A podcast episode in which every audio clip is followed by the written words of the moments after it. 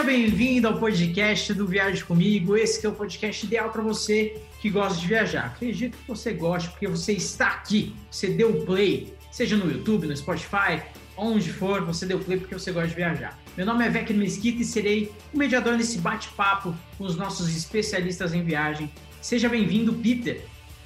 Olá, tudo bem? Se você está aqui, você está no lugar certo. É, já vou dizendo, porque aqui é o lugar de quem gosta de viajar, viajar virtual, viajar real, viajar no sonho, né? Eu digo para quem gosta de viajar, até querendo para o lado errado é viagem. Então, tá, tá no lugar certo, no viagem comigo. E Eric Goldschmidt, ele que sempre viaja para o lugar certo. Não é mesmo, Eric? É, às vezes sim, às vezes não, depende do clima que tá fazendo, do lugar. Mas tá muito bem, eu tô felizão que a vacinação, graças a Deus, tá seguindo rápido aqui no Brasil. O sonho de viajar, de sair de casa, de voltar para a estrada tá cada vez mais perto. Tô só esperando minha vez. E é um prazer ter todos vocês aqui acompanhando o nosso podcast, seja no Spotify, no Deezer, no Apple Podcast, no Sevencast ou no YouTube. Lembrando, se você está escutando a gente, você pode assistir esse podcast lá no nosso canal, o canal do Viagem Comigo. E se você está escutando a gente, já dá aquele coraçãozinho, esse like aí do lado, favorita a gente e compartilha esse podcast com seus amigos que gostam de viajar. É isso aí. Então vamos ao episódio de hoje. Nosso destino hoje tem 2 milhões de lhamas. Isso mesmo. O país com o maior número de lhamas no mundo. Se você, além de lhamas, curte um bom mochilão, esse destino também é a sua cara. Hoje vamos conhecer um pouco mais sobre a Bolívia. Faltou uma flautinha Dois aqui, né? milhões de lhamas. 2 milhões de lhamas, hein? Olha que dado interessante.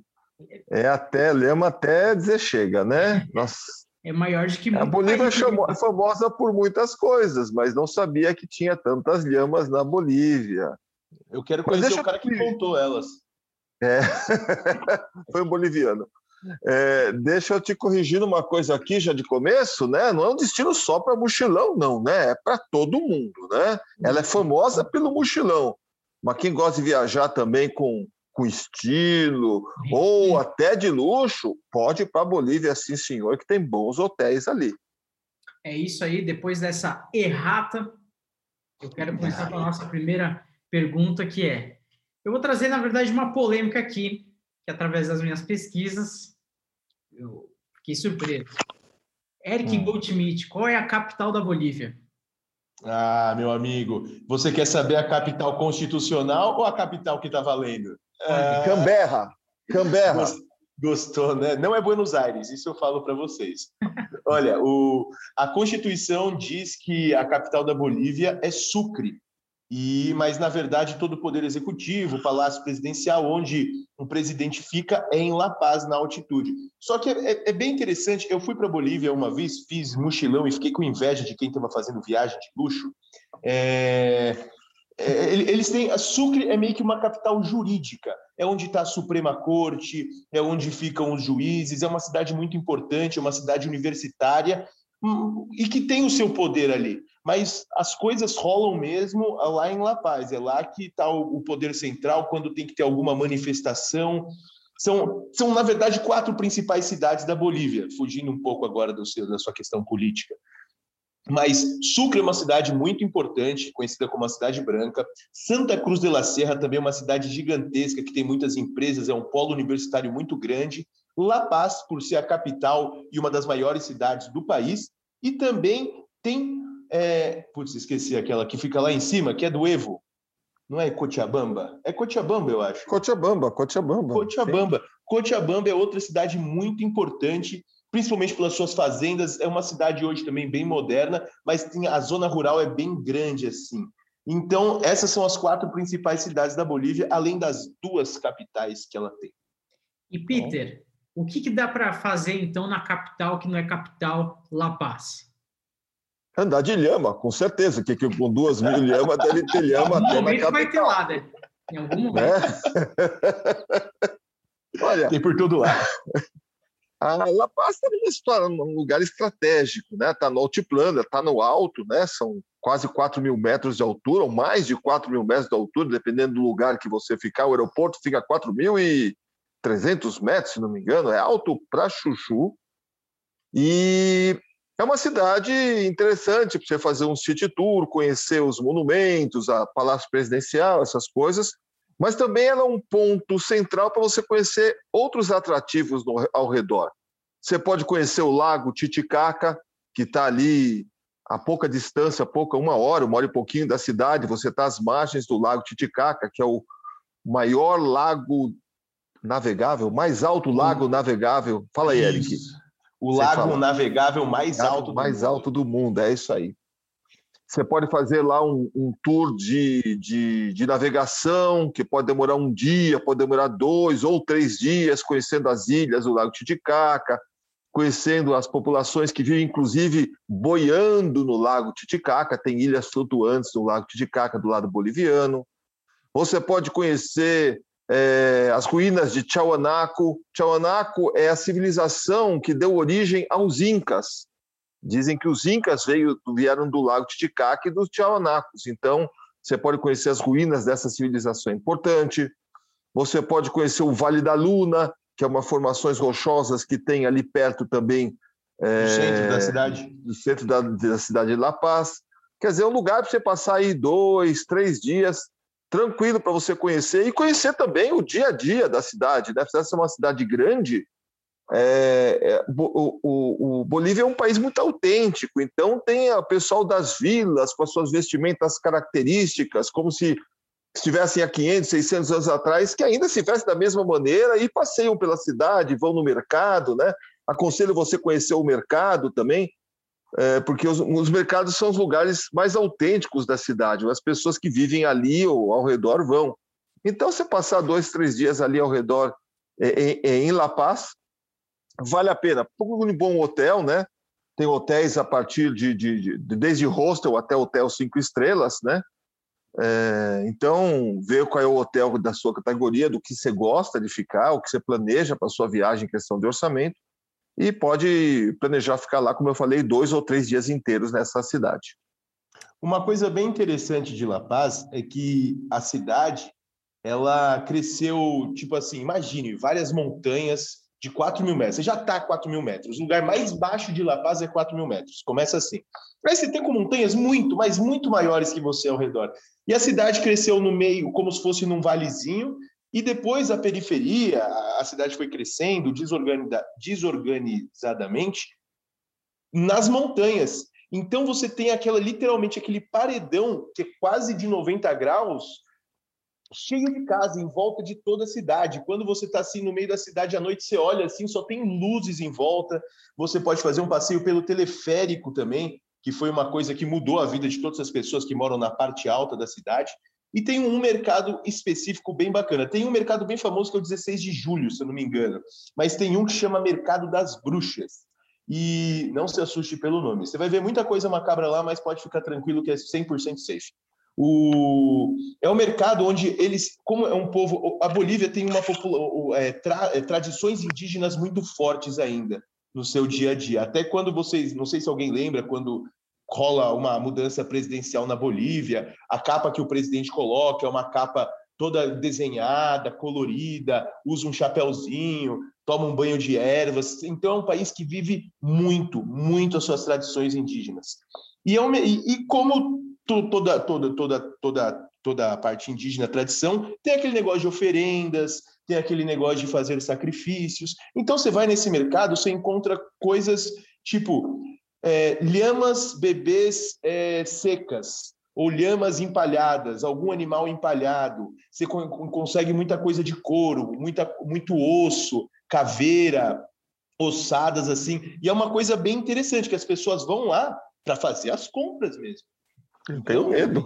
Não, é legal. Aquele mapa que eu trouxe para você, pai, foi de lá, desse mercado das bruxas. Eu é, trouxe é? fedendo, fedendo, fedendo. Tem um, é, é de couro o negócio. Mas veio fedendo. Vou tirar da negócio. parede. Não, agora melhorou o cheiro, o tempo passou. Mas, mas cara, foi, é, é um lugar bem bem diferente. Assim, místico. Assim, bem exótico. místico, e tem todo aquele negócio exótico. É legal para você dar uma passadinha. Lógico que não tem só isso no mercado, né? Um lugar turístico, você vai encontrar de tudo, desde toquinha até camisa de time de futebol. Então é um lugar bacana mesmo para você ver. Tem uns lugares assim que eu eu não entrei porque eu, eu sou eu sou sou cristão conservador, eu tenho medo dessas coisas. me gusta, pero me assusta. É isso, mais ou menos assim. Mas não, eu fui, conheci, a gente tirou foto, perguntamos, tiramos dúvida que a gente tinha, tinha na hora, para que servia, para que ritual. Mas tem uns lugares bem macabros assim mesmo, mas todos vendem a mesma coisa. Então você pode entrar, o pessoal está acostumado com turista, com curiosidade, com as caras de assustado, é tranquilo. Foi só ver a lhaminha bebê lá que tu ficou assustado, né? Porra, cara, e soube aquilo que fazia uma oferenda com aquilo ainda, eu ficava, fiquei um ah. pouquinho pé atrás, assim. E, Peter, o que, que a gente pode encontrar de diferente em Sucre? Ah, Sucre é a especialidade do Eric. Cara, Passo a bola. Sucre foi meu primeiro, foi meu segundo, meu primeiro destino na viagem que eu fiz para lá em 2015, com grandes amigos, grande Lucas Guga Silveira e Matheus Ferrovia Ribeiro. O Sucre é conhecida como uma cidade branca, que eu já falei para vocês, e é uma cidade universitária que é bem animada, tem bastante coisa para você fazer. Mas uma coisa que você não pode perder lá é que existe um parque Cretáceo. Tem a praça, você vai conhecer a praça disso, Praça Bolívar, um mercadinho aqui. Tá, tudo bem, a gente ia fazer isso, roteiro tradicional. Aí falaram pra gente, aqui existe um parque Cretáceo. Eu falei, Cretáceo, tipo como? Falaram, tipo Jurassic Park. Eu falei, eita, Jurassic Park na Bolívia? Nunca ouvi falar. O que está acontecendo? E a gente foi, pesquisou realmente, é um parque é, é, é, bem bacana, conta bastante a história de dinossauros, eles acharam vários fósseis lá na Bolívia, nessa parte principalmente. Então eles montaram é, um museu com todos esses fósseis, com esses ossos. Aí fizeram vários, vários, várias esculturas assim desses animais espalhados pelo parque. Você segue, segue uma trilhazinha. Mas o ponto alto é quando você fica no mirante é, de frente para uma parede. Eu vou tentar explicar porque é difícil. Quando eles estavam. Tem uma montanha do lado desse parque Cretáceo. E eles estavam cavando essa montanha, tudo, até que acharam uma camada, acharam várias pegadas de dinossauro, mas não tipo no chão, mas na parede, como se o chão tivesse feito isso, esse movimento, a montanha fez esse movimento e as pegadas ficaram imprimidas aqui. Então você vê elas de frente. Eu falei, pô, deve ter sido mais um boliviano lá querendo criar um ponto turístico, né? Botar alguma coisa para fazer na cidade. Bolsonaro. Dinossauro Matrix, é assim? É, um dinossauro fugindo, correndo pela parede, um negócio desse. Mas quando eu cheguei lá, cara, são. Você fala que é pegada de dinossauro, não tem como. Eu estive em Souza, aqui na Paraíba já, aqui a gente no Brasil tem pegadas de dinossauro também. Então eu me considero um especialista, porque eu já vi mais de uma vez. Então eu olhei assim e falei, gente, é isso mesmo. Olha aquele Tiranossauro Rex correndo atrás do Triceratops. Não sei o que. Já meti essa, né? Validou, validou, validou o local. Validei isso. Viagem comigo de qualidade. Então é uma. Então é realmente um parque surpreendente, assim, que eu vi várias pegadas e, e, é, e é, uma coisa diferente para você ver na Bolívia. Você está indo lá para ver natureza, animal, você não vai dar conta que tem parque Cretáceo daquele tamanho e daquela importância ali, né? Então, acho que foi a coisa que mais me surpreendeu lá, foi isso. Aí, como eu falei, depois numa cidade tem outros lugares, tem os mercados também, que é muito legal, tem algumas lagoas para você conhecer, mas o que mais me impressionou de Sucre foi o Parque Cretáceo. E agora a gente subindo um pouco nas altitudes bolivianas, a gente já estava já está no alto, né? Já está no alto. Já, já tá. A Bolívia é 100% no alto, gente. Vocês, é. não, vai ter lugar baixo na Bolívia. Mas eu descobri que Potosí é um dos lugares mais altos do mundo. Né? E eu queria Passei saber mal em Potosí. dá para fazer lá, além de passar mal, que nem o Eric passou. Olha, qual foi, qual foi a tua maior altitude, pai? Ah, eu Você cheguei lembra? a cinco, não, eu cheguei a 5 mil e poucos metros lá não, no Peru. De, de, vida, de vida, sem, sem contar com turismo, sem contar de montanha que a gente só para tirar foto. Estou falando de, de, de, ter que respirar, correr atrás de ônibus, puxar mala, é, pesquisar hostel. Eu quero saber quanto tem que, tem que viver a vida. Ah, Ele não fez uma eu sou viajante VIP, puxa uma mala para mim, eu não puxo a mala, não. É, acho que foi, acho que foi 4 mil metros do Lago Titicaca, provavelmente. A, a Potosí tem mais ou menos essa altura também, 4.070, 4.100 metros ali. Então, vou falar que eu estou ganhando. É, mas é, é uma cidade que está extremamente alta e eu nunca tinha, já tinha viajado para lugares de grande altitude, mas eu nunca tinha sentido aquele, tipo, tinha sentido um mal-estarzinho, mas não tinha sentido realmente mal pela falta de ar. E eu fui fazer um mochilão na Bolívia, a gente saiu da rodoviária, pegamos um ônibus até o centro da cidade e a gente ia caminhar quatro quarteirões até o hostel. A gente demorou uma hora para caminhar quatro quarteirões. Era, era, a gente andava meio quarteirão, já jogava as coisas e falava assim: eu não aguento mais. O que, que é isso? Eu puxo e não vem. Eu puxo e não vem. E, e, a gente sentava, a gente ficava indignado que a gente estava mal daquele jeito, porque a gente já estava vindo de certas altitudes, né? Teoricamente a gente estaria acostumado, mas na, nossa, foi horrível. Aí, é. aí, chegou a noite, eu eu, eu tava comendo miojo, coisinha leve assim para não passar mal. Fiquei branco, não sei, deu um baixou a pressão legal lá para mim eu fiquei bem mal mesmo, enchi a cara de chá de coca para ver se passava aquele negócio, tomei remédio, mas é um lugar também surpreendente, que além de ser um dos lugares mais altos do mundo, Vecker Mesquita, é um dos lugares que, que mais mandou prata para o mundo inteiro, você acredita? Olha aí. Existe tem, uma tem montanha uns... de prata lá, uma montanha, literalmente, uma montanha de prata.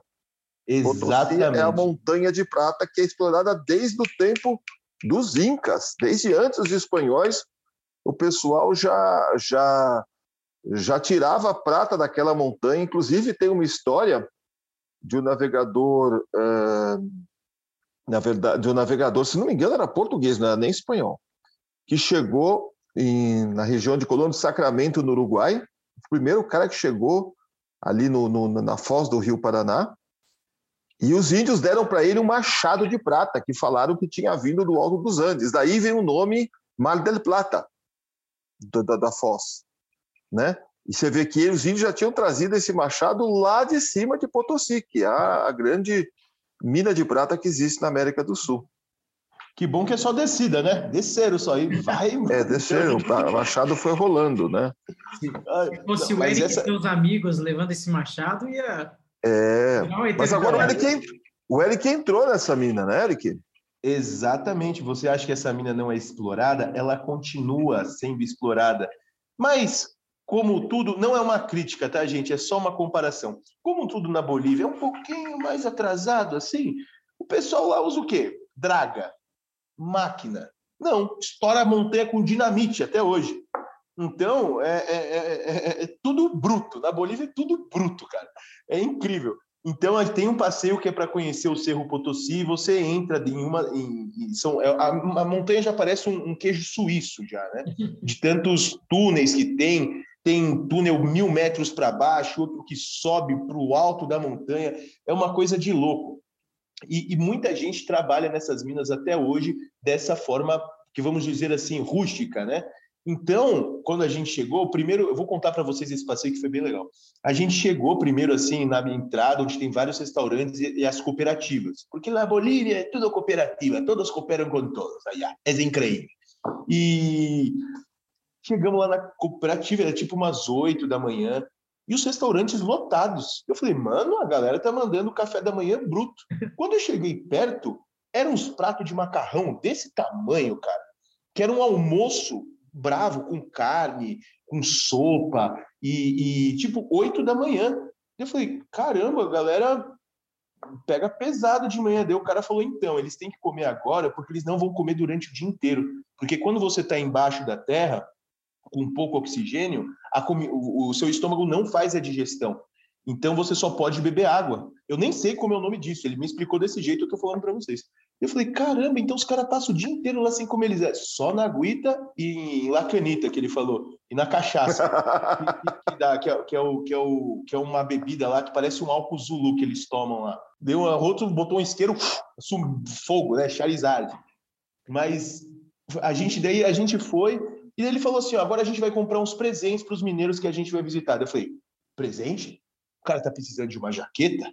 De um cachecol? Não. Fui e comprei dinamite. Comprei dinamite pólvora e isqueiro para levar para os caras. E eu tava me sentindo. É, é duas nem... coisas que você não pode levar no mesmo pacote, né? Pólvora não. e isqueiro. Não eu, a, gente tava, a gente tava junto, levou um kitzinho cada um. Tava, era, super, era super balançando o carro até subir lá. E a gente com dinamite na mochila. Falei, mano, como eu vou explicar isso lá no Brasil? A questão de segurança.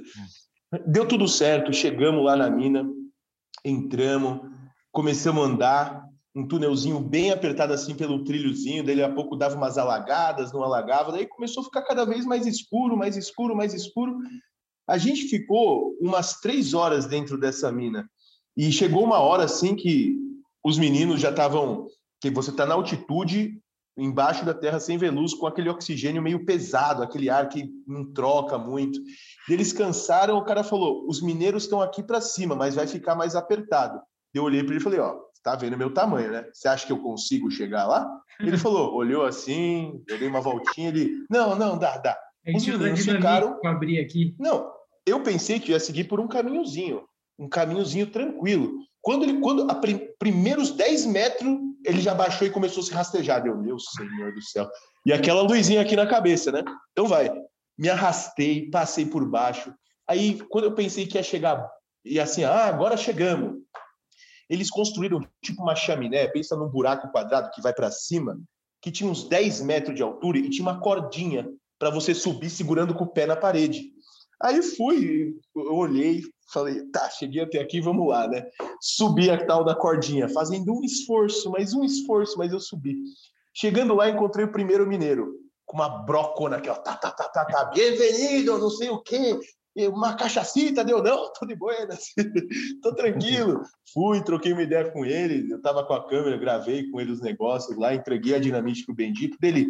Eu falei, e aí, cadê a prata dele? Não, tá sacando prata lá de cima. Vamos lá. Eu falei, vamos lá onde? Quando eu olhei, era uma subidinha dessa, mas de uns 20 metros, com a cordinha na mão. Eu falei assim, ah, então, não vai dar, não, não vou, tá ótimo. Para mim, eu já capturei, já entendi como funciona, é isso mesmo. E a gente saiu de lá. E daí a gente foi, tem uma, tem uma, tem uma, uma, uma lagoa que é termal, que daí a gente foi descansar lá. E o bacana é que eles têm na cidade, obviamente, tem a Rua da Prata. Então, se você é fã de prata, se você gosta do metal de joia, brinco, colar, o dente, é, anel, tem tudo tem nessa rua com preço muito, mas muito inferior comparado ao Brasil assim. E é dali, né? Você estava olhando a montanha e a prata, a montanha e a prata. Então, é uma experiência bem legal, uma lembrança que todo mundo traz. Assim, eu trouxe um colarzinho de lhama para minha mãe. Então, quer dizer que tem só 1 milhão 999 mil lhamas na Bolívia. Promete, promete para o seu pai que a próxima vez que você for fazer mochilão, você não vai carregar dinamite com isqueiro junto para dar de presente para o mineiro. Leva uma outra coisa, leva um cachecol, uma jaqueta. Um, eu prometo, pai. Uma camiseta do Brasil. Uma camiseta do Brasil. Não leva, não leva. Papai. É. Fica prometo. ficar mais careca ainda. Eu prometo. Mas é, é interessante você entender um pouco de como eles pensam. Você vai entendendo o boliviano quando você vai para esses lugares, como ele pensa, por quê, por que ele está fazendo aquilo, porque trabalham em cooperativa, você vai entendendo o povo. E viajar é isso, né? É você conhecer o que não está escrito nos livros de história, não está escrito nos blogs, no site. Então foi um lugar bem autêntico assim que a gente visitou. Muita gente não visita Potosí nos roteiros turísticos, mas é um lugar muito, muito bacana para conhecer.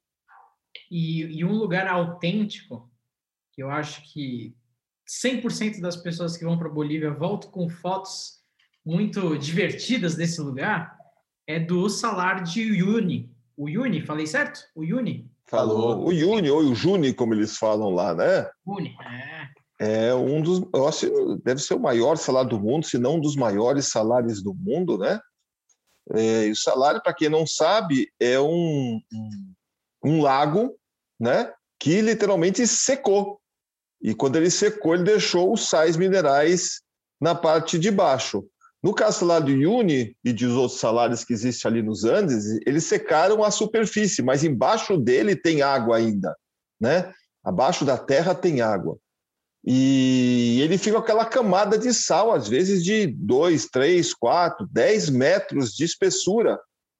E eles extraem sal desse salário, mas é um salário muito grande. Eu não tenho aqui as dimensões dele, mas é um salário que você anda várias horas de carro em cima dele e você não chega do outro lado. Né? E é uma superfície completamente plana. E dias de sol, é, você tem dificuldade de enxergar onde termina o salário, o que é sol, o que é chão, o que é sol, especialmente quando chove e o salário ele, ele cria uma, uma, uma, fina camada de água em cima dele, alguns centímetros de água, aí mesmo você não sabe o que é céu, o que é chão, porque o reflexo do, do, do, do sol, do céu bate no chão e você não sabe se está de ponta cabeça, se não está. É realmente os lugares mais fantásticos da Bolívia, os lugares mais fantásticos do mundo, né? Além de você poder ter experiência de eh, dormir num hotel feito de sal. São vários hotéis que são feitos de sal você pode dormir dentro desse. Você dormiu dentro de um hotel desse? Dormiu, Eric? Dormi, dormi, peguei, veio, comi uma batatinha frita, peguei meu travesseiro assim, ó, peguei um pouquinho, joguei em cima. Voltou pra, com pra salgar. Quê? Voltou com hipertensão? É, Cara, você não joga sal na batata, joga batata no sal, né? É, você, você joga, mistura no chão ali. Cara, é uma coisa de louco. Se eu não me engano, são quase 11 mil quilômetros quadrados que tem de salar você e você realmente se perde assim. Se você for sozinho para lá, numa pessoa que não conhece os caminhos, trilhos, você se perde fácil, fácil, porque é um lugar, é uma imensidão assim gigantesca. Você chega a ver as montanhas tipo assim no fundo, mas você é tudo ilusão de ótica. As montanhas não estão ali do lado, elas estão não sei 100, não sei quantos quilômetros ali. E a gente, eu fiz um passeio de dois dias pelo Salar, foram três ao todo, mas outro a gente conheceu o deserto de areia normal mesmo. Mas a gente ficou dois dias andando sobre o Salar, dormi num hotel de sal, onde era tudo feito de sal, as camas eram feitas de sal, as paredes eram feitas de sal. Almocei no, no meio do salar, tem um restaurante também desativado, que só sobrou a estrutura e eles usam para fazer paradas, essas coisas, que também é todo feito de sal. E uma coisa bem interessante é que o Rally Dakar, que não é mais realizado na África, né, realizado aqui na, na América do Sul. Ele passa pelo salar, tem, tem um monumento de sal para o Dakar, assim, gigantesco também no meio, um lugar com muitas bandeiras. É um lugar muito bacana para você conhecer. E tem duas coisas bem bacanas. Você pode conhecer esse salar, que nem meu pai estava falando, no período que ele está alagado, que está com essa fina camada de água, que daí você consegue tirar aquelas fotos que você não sabe se está pisando no céu, se está pisando na terra, que, é, que tem aquele espelho d'água. E você pode conhecer esse salário no período de seca, que aí você consegue se movimentar mais por esse salário, conhecer outros pontos, porque não tem só sal no salário. Como meu pai falou, era um lago, e nesse lago tinha porções de terra, tem ilhas no meio do salário. Só que são ilhas bem estranhas, já começa por aí. Porque, por exemplo, tem uma ilha que chama Ilha dos Cactos. Eu juro para vocês, é só cacto. É pedra e cacto. Pedro e cacto para todo lado. Aí tem e uma cacto ilha. pequenininho, né?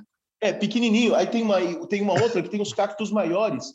E tem, uma, e tem uma outra que é só uma ilha de pedra, uma, uma ilha de pedra. Tem outra que é só uma ilha de areia. Então você vai conhecendo esses lugares também, fica bem bacana.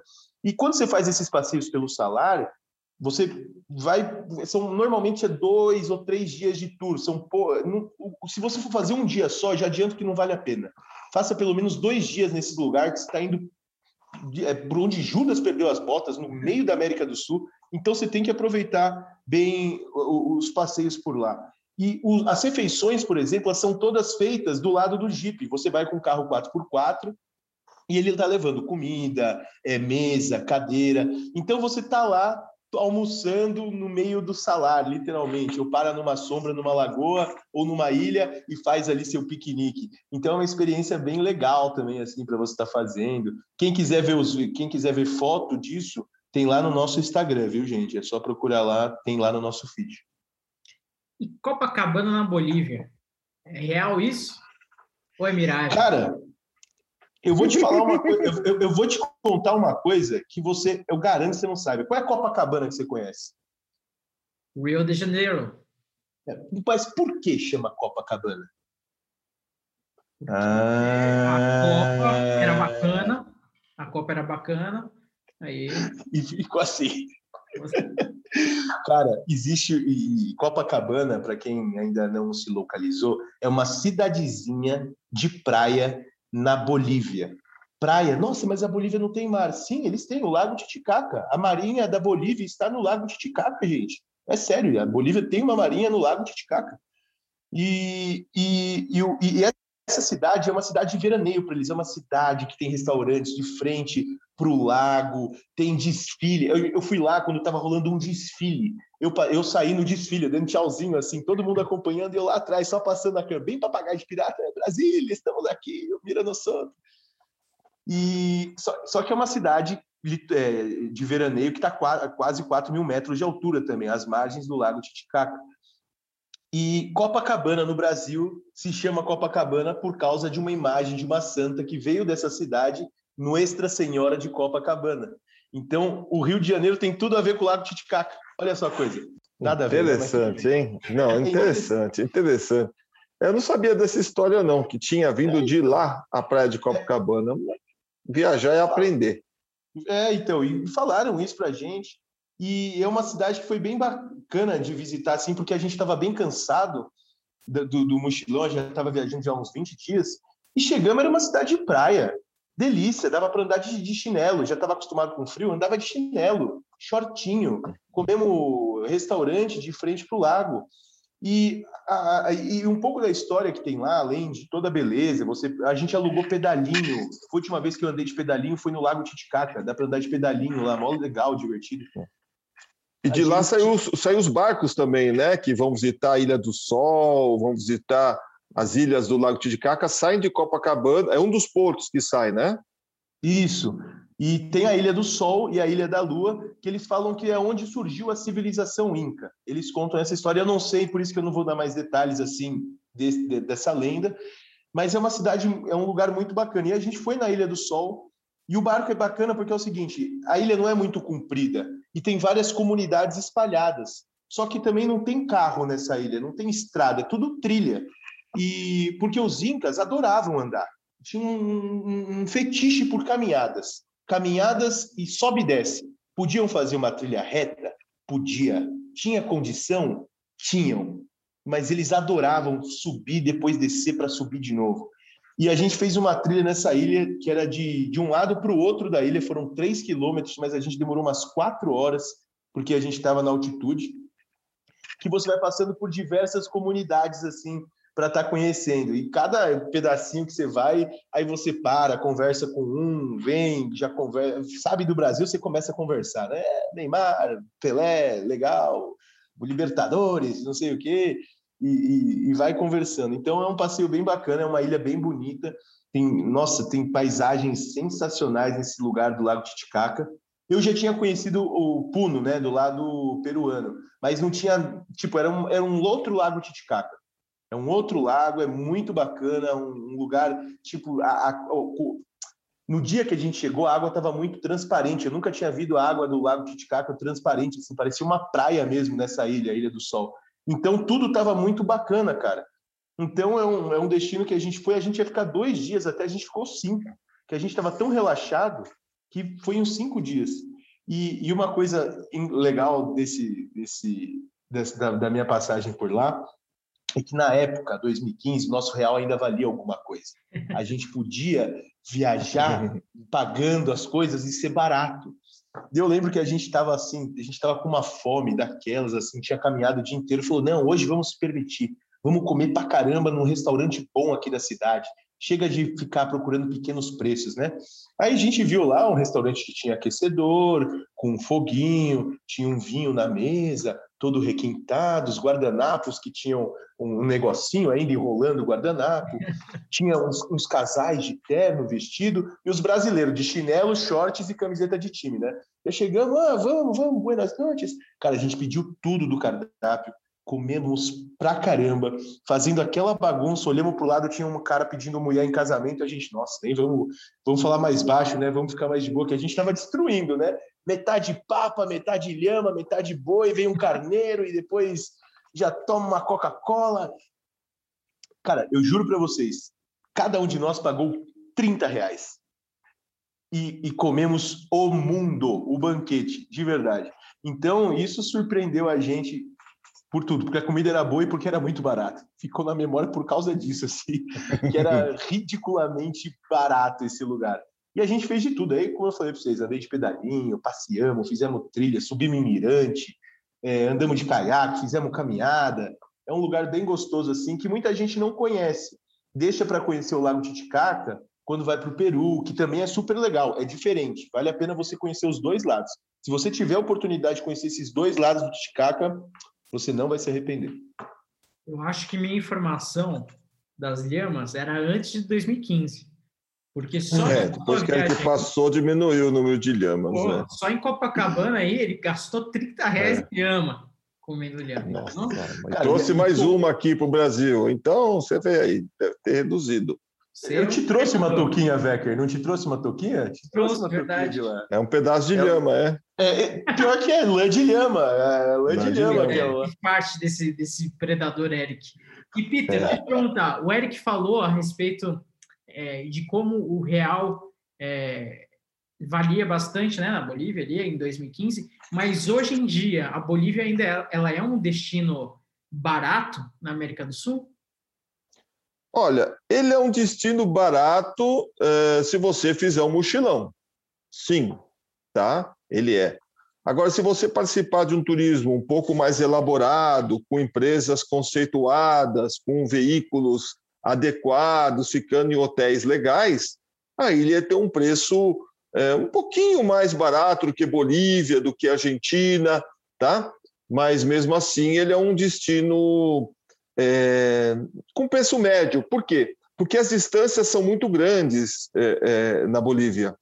Então, não é uma cidadezinha do lado da outra, entendeu? Para você ir para o Salário Júnior, a partir de, de Santa Cruz de la Sierra ou a partir de La Paz, ou você pega um trem durante um, uma, uma boa quantidade de horas, não lembro exatamente, mas são 12 horas, alguma coisa assim, ou você vai de avião, e avião já encarece, né? Você pode ficar num hostel, mas você pode ficar num hotel mais bem estruturado. Isso vai te dar um preço é, mais alto. E Bolívia também é um destino internacional, né? Vem gente do mundo inteiro para conhecer a Bolívia. E aonde tem alemão, o preço sobe sem razão. é, ou seja, onde você tem um destino internacional, as coisas passam de real para dólar. Você vê isso no Brasil. Se você for para alguns destinos como brasileiro, ficar numa pousadinha é barato. Se você for ficar em um lugar que fica estrangeiro, já é mais caro. Né? É, de Jericoacoara, por exemplo, que são os destinos mais caros do Brasil, Fernando Noronha. Né? Então, é, Bolívia é um lugar barato para você comprar as coisas, comprar as lembrancinhas, comer na rua, ficar num hostel. Mas se você for fazer um turismo internacional normal, ele vai ser um preço parecido com o Peru, parecido com, com Argentina, com o Chile por exemplo, uma viagem de cinco dias com La Paz e Santa Cruz e Salário Juni vai custar aí por volta de 900 dólares, mais ou menos, né? Se você ficar em uns oito dias na Bolívia, você vai pagar uns 1.300, 1.400 dólares, logicamente com os passeios incluído, hotel com café da manhã, traslado, voo interno incluído também, é, tudo isso.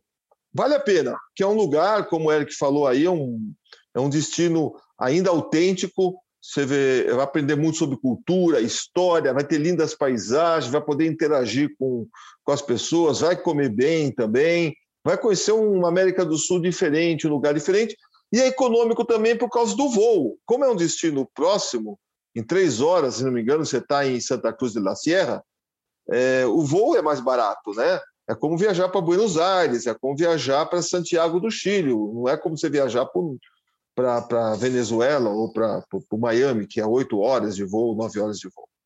Então, só esse, essa distância aérea também diminui o custo da tua viagem. É, o, o, toda a viagem que eu falei aqui, se eu não me engano, o voo, na época, eu paguei R$ 1.200 e de volta. Então é um voo bem acessível assim, sabe? É bem é. tranquilo. Tem duas companhias que viajam para lá, a Boa, que é da Bolívia, e a Gol, se eu não me engano, voa para lá também. Mas a viagem toda que eu contei para vocês é linda, maravilhosa. Mas não pense que foi com conforto. Nem um pouco. A minha viagem foi, foi com um budget bem barato. Eu pegava os ônibus mais baratos, fiquei um, no trecho que eu fui de La Paz para Santa Cruz, foram 17 horas num ônibus, sem ar-condicionado, com vidro aberto numa estrada de terra. Quem tem renite não chegou. Quem tem renite ficou pelo caminho. É, é, é, é, uma coisa brava. Os hostels que a gente ficavam eram hostels de quarto compartilhado, sem café da manhã. Quando a gente ia fazer os passeios, a gente foi na porta a porta, procurar, tentar negociar, fazer o melhor. Não conhecia, não sabia se era buena persona ou não, se era gente bueno ou não, ia 100% ali na confiança e na qualidade da conversa.